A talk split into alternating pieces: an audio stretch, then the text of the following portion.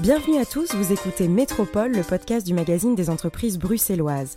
Aujourd'hui, avec Emmanuel Robert, on a décidé de vous parler de mobilité et qui de mieux placé que vous, Roland Craco, pour en discuter. Bonjour.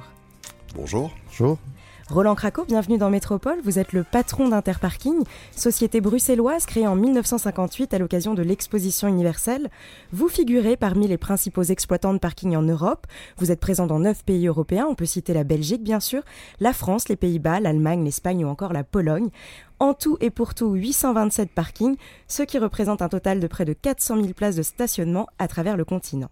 Votre mission principale, améliorer la qualité de vie dans les villes. Est-ce qu'on peut peut-être rappeler l'histoire d'Interparking ensemble, Roland Craco? Eh bien, en effet, le premier parking d'Interparking a été créé en 1958 et a été créé par euh, un Bruxellois, Claude Declerc, qui était vice-champion du monde de ski nautique. Alors, qu'est-ce que le ski nautique a à voir avec le parking? En réalité, lors de ses compétitions aux États-Unis, il a découvert les premiers grands parkings d'après-guerre et en revenant à Bruxelles, il a rencontré les autorités communales qui cherchaient à construire un parking moderne à, Bruxelles dans le cadre de l'exposition universelle. Et c'est comme ça que le premier parking a été construit. Et ce premier parking qui était bien entendu le, tout premier, a failli être le dernier, dans la mesure où ça a été un échec total pendant plusieurs années, puisque l'exposition universelle se tenait euh, sur le plateau du Hezel, et donc personne ne venait se garer en plein centre de Bruxelles. Et on a été sauvé à l'époque par la coccinelle, qui était un énorme succès, et euh, la, la technologie ou euh, la stratégie du just on time n'existait pas encore, et du coup, du coup les coccinelles ont été euh, stockées dans ce parking et ça nous a permis de payer nos banquiers et 60 ans plus tard d'être devenu une des principales sociétés de parking en Europe. Très bien. Alors, la mobilité est présente dans tous les esprits. Hein, et dans une interview pour Hélène 24, euh, autant entrer directement dans la matière, vous disiez, je vous cite, La pendule va un peu trop loin dans le sens de la mobilité douce et contre l'automobile. Il faut veiller à préserver les différents modes d'accès. Est-ce que vous pouvez nous expliquer un petit peu ça? Tout à fait. Écoutez, en, en 58, euh, c'était l'excès euh, automobile, hein, la bruxellisation, les, les égouts à voiture en ville.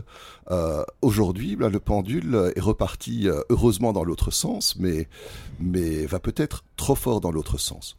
Une ville est un, est un endroit de rencontre, historiquement. Pourquoi est-ce qu'une ville se crée depuis des milliers d'années, c'est parce que c'est un endroit où les gens viennent. Ils viennent échanger des biens, échanger des services, se rencontrer, faire de la politique, etc., etc. Donc, il est fondamental que une ville, comme un organe, soit irriguée correctement. Et euh, l'irrigation se fait par, bien entendu, euh, les piétons qui marchent, mais aussi par les cyclistes, par les transports en commun, mais aussi par la voiture. Donc il est important de préserver cet aspect intermodal et d'éviter les clivages que l'on essaye parfois euh, de créer entre un automobiliste et un piéton, entre un cycliste et un piéton, sachant qu'en fin de compte, très souvent, il s'agit de la même personne qui se déplace différemment en fonction de ses envies, de ses besoins ou de ses obligations. Alors récemment, le gouvernement bruxellois a annoncé son intention d'augmenter la taxe sur les parkings des entreprises euh, dans le but de réduire euh, le, nombre d'emplacements dans les entreprises. Qu'est-ce que vous en pensez? Bonne chose, mauvaise chose? Écoutez, je pense que c'est une mauvaise chose pour Bruxelles. C'est une mauvaise chose dans la mesure où on doit se rendre compte que nous avons 360 000 personnes qui viennent tous les jours travailler à Bruxelles, mais nous avons aussi 75 000 Bruxellois qui partent travailler euh, en région flamande ou en région euh, wallonne. Donc euh, là aussi, on revient à la fonction d'une ville. Une ville doit pouvoir être irriguée, doit pouvoir respirer. Ce que nous voyons aujourd'hui au niveau de nos clients, de nos des entreprises, c'est qu'on voit de plus en plus d'entreprises qui malheureusement, suite à ce type de décisions qui sont en train d'être prises et mises en œuvre, notamment le Cobracé. Il s'agit d'un mmh. renforcement euh, des taxes dans le cadre du Cobracé. Eh bien, ces entreprises décident de se, de se délocaliser vers la Flandre et vers la Wallonie. Nous avons beaucoup de clients qui nous disent, écoutez, voilà, on a autant d'abonnements à Bruxelles, eh bien, euh, sur nos 200 abonnements, on aimerait en avoir maintenant 140 en Flandre, 60 ou 70 en Wallonie, parce qu'ils délocalisent l'entièreté de leur activité, ou bien plus souvent plutôt des départements entiers de leur activité, ce qui fait que statistiquement l'entreprise reste toujours avec son adresse à Bruxelles, mais son activité se déplace.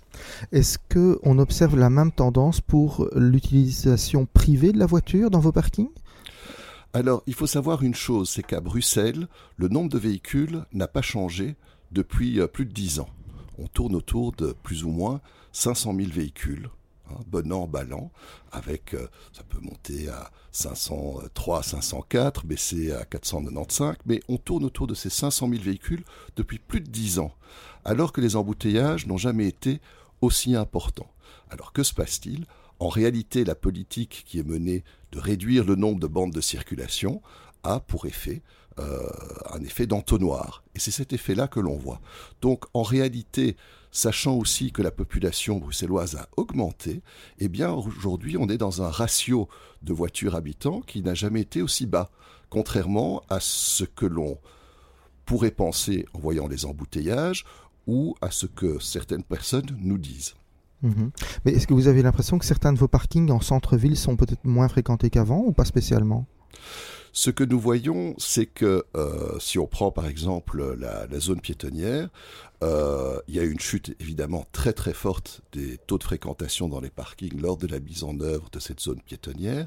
Chute renforcée par les problèmes d'accessibilité liés aux problèmes dans les tunnels, euh, accentuée aussi malheureusement par ces dramatiques attentats que l'on a connus. Aujourd'hui, on est en train de remonter, on n'est pas encore arrivé au même niveau qu'avant les attentats. Par contre, on voit une, euh, un changement sociologique au niveau des utilisateurs. Mmh. Ce ne sont plus les mêmes types de clients qui viennent euh, dans les parkings et euh, sans vouloir être trop dichotomique, ce dont on se rend compte, c'est que les clients à plus fort pouvoir d'achat ont tendance maintenant à se déporter sur les communes périphériques ou même en dehors de la région bruxelloise euh, pour euh, leurs activités euh, qui peuvent être tant le shopping que des restaurants. Donc on a l'impression qu'il y a un appauvrissement qui se fait du centre de Bruxelles, tout en sachant que Bruxelles, contrairement à la plupart des autres villes européennes, sociologiquement a une toute autre structure. Bruxelles est une ville qui est pauvre dans son centre et riche en périphérie. Si vous allez à Paris, vous allez à Londres, c'est exactement l'inverse. Et là aussi, on retombe sur ce problème d'irrigation. Si vous avez un centre qui souffre, il est important de préserver l'accessibilité à ce centre et euh, c'est notre principal souci aujourd'hui quant à l'évolution future de Bruxelles. Autre souci, hein, s'engager à réduire son émission de CO2 avec le projet Poumon dans la ville. Est-ce que vous pouvez nous en dire un peu plus? Écoutez, en, tant qu'acteur majeur en matière de mobilité, ça fait déjà de nombreuses années euh, que l'on se concentre sur les problèmes environnementaux et voir comment on peut réduire notre impact. Alors, depuis plus de six ans, nous sommes CO2 neutres. Hein. c'est pas quelque chose de neuf. Euh, donc euh, c'est le résultat de très gros efforts, et ça pas seulement au niveau bruxellois ou belge, mais au niveau de tout le groupe, au niveau des neuf pays où nous sommes actifs. Aujourd'hui, on va une étape plus loin. Euh, on, on, a mis au point un système que nous appelons le poumon dans la ville, qui permet de récupérer les particules qui se trouvent dans l'air. On arrive à récupérer 70% des particules, 50% jusqu'à 50% des particules fines et jusqu'à 20% des particules ultra fine. Et euh, le premier parking qui en a été équipé aujourd'hui à Bruxelles est le parking de Porte. Et l'étape suivante est d'en équiper le parking Grand Place, avec comme résultat que l'air dans ces parkings sera de bien meilleure qualité que l'air en dehors. Et premier parking équipé, c'était quand? Alors le premier parking équipé, c'était il y a six mois à Namur en réalité, euh, dans la mesure où la qualité de l'air est très mauvaise dans des villes qui se trouvent dans des cuvettes ou des localisations qui sont des canyons. Et euh, pour le premier test, on a choisi Namur compte tenu du fait que c'était une ville un peu plus petite. Et le deuxième, c'est le parking de Porte qui est dans une situation euh, canyon euh, sur la petite ceinture. Toujours pour parler CO2 et réduction de l'empreinte carbone, vous avez lancé l'année dernière, en 2018, l'électrification des parkings, l'installation de bornes électriques. Alors c'est en effet un effort que nous faisons parce qu'on se rend compte, et certainement à Bruxelles, qu'il n'y a pas assez de bornes de recharge électrique euh, sur euh, les voiries. Euh, et donc, tous nos parkings aujourd'hui en sont équipés et nous sommes aujourd'hui, nous en avons plus de 250 à Bruxelles. Alors, notre politique, c'est d'être à l'écoute de nos clients. Et si la demande augmente, et bien entendu, on rajoutera des bornes de recharge supplémentaires. Il y a deux petits challenges avec l'électrification. Le premier, et on en parle très très peu, c'est que les réseaux électriques n'ont pas été conçus pour pouvoir apporter des quantités suffisantes pour charger des nombres très importants de véhicules qui devraient être chargés en même temps. Donc nous pouvons euh, charger jusqu'à un nombre de 20 ou 30 véhicules dans un parking. Si on devait passer à 100, 150 ou 200, on serait confronté à un problème parce que le réseau électrique n'est pas euh, suffisamment puissant pour apporter l'électricité. Deuxième chose, c'est que euh, il y a quand même un challenge qui est un challenge de sécurité. Il faut savoir qu'une Tesla qui est euh, chargée, euh, si elle devait prendre feu, brûle pendant 9 heures de façon incontrôlée. C'est pourquoi les services de pompiers aujourd'hui achètent des containers ouverts avec lesquels ils arrivent, le remplissent d'eau et mettent le véhicule pendant 24 heures dans le container. Et donc, on adapte aussi nos parkings en conséquence afin que les zones où on charge les véhicules électriques sont renforcées afin de pouvoir résister à ce type euh, d'incendie. Aujourd'hui, c'est 250 bornes, je pense, quelque chose comme ça Tout à fait. Euh, est-ce qu'on peut imaginer que ces bornes soient alimentées en électricité verte? Alors, elles le sont, parce que dans le cadre de notre euh, CO2 neutralité, une des premières mesures que l'on a prises, c'est que euh, tous nos parkings sont alimentés en électricité verte. Donc, a fortiori, les points de chargement de véhicules électriques le sont aussi. Alors, on est obligé de vous, demander, euh, la mobilité à Bruxelles, est-ce qu'elle peut être améliorée avec le développement des parkings et comment? Alors, il faut savoir qu'une voiture sur trois en ville cherche à se garer.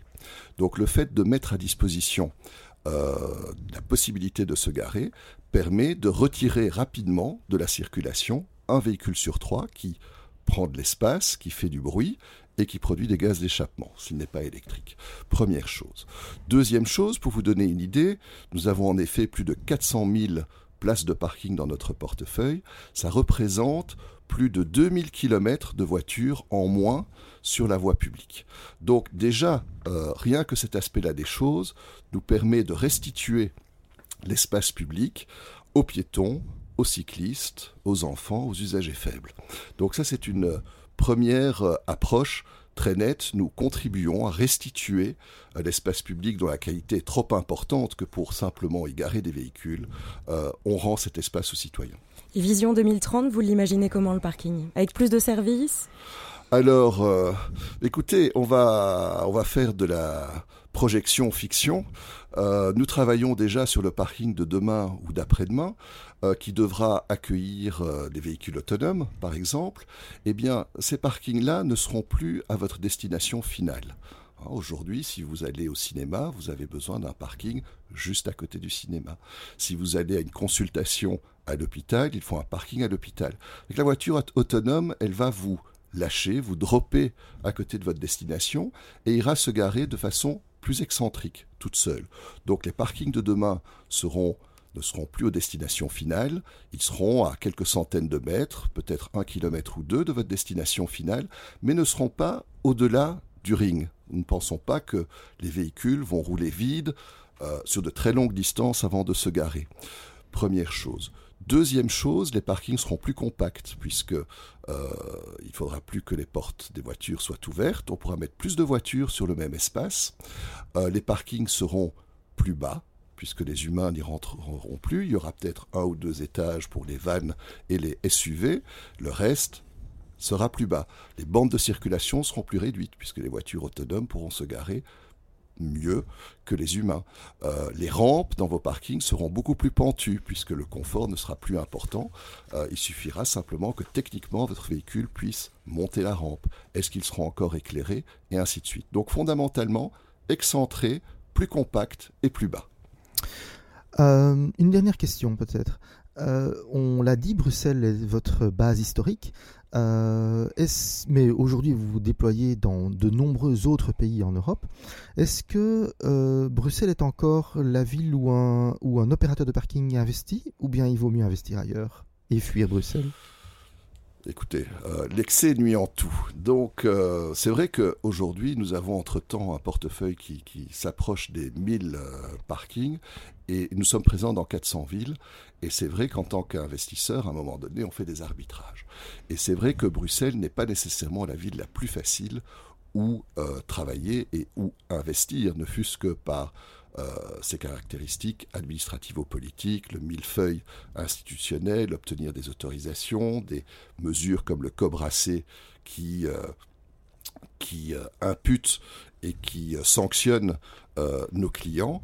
mais nonobstant cela, nous sommes une entreprise bruxelloise. On, a vu le jour à Bruxelles, on s'est développé à Bruxelles, on a 25 parkings à Bruxelles. nous continuons à investir. Euh, nous allons ouvrir début de l'année prochaine un parking euh, qui sera le parking Quadrecht près de la rue du, de Brabant.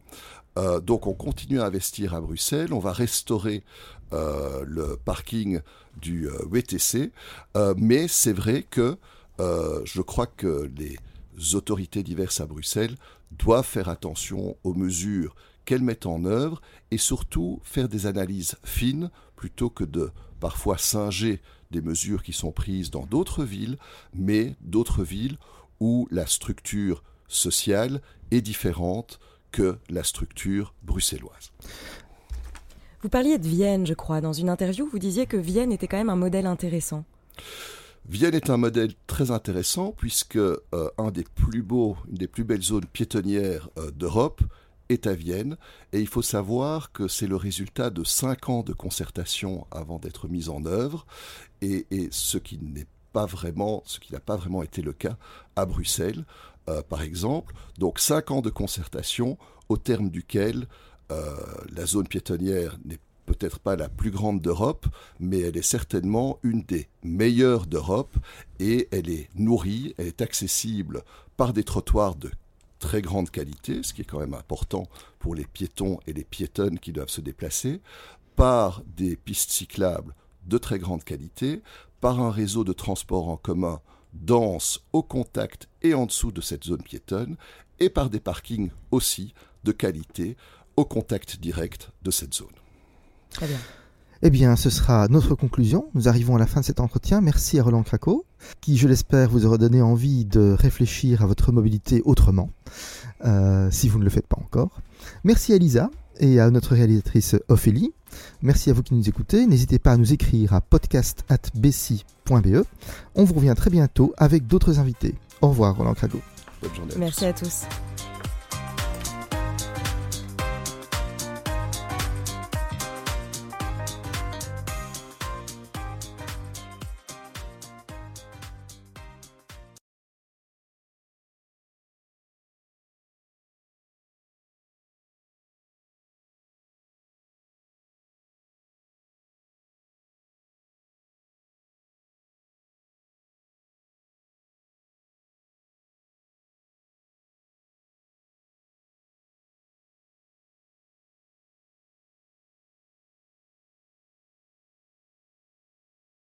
Merci à Elisa et à notre réalisatrice Ophélie.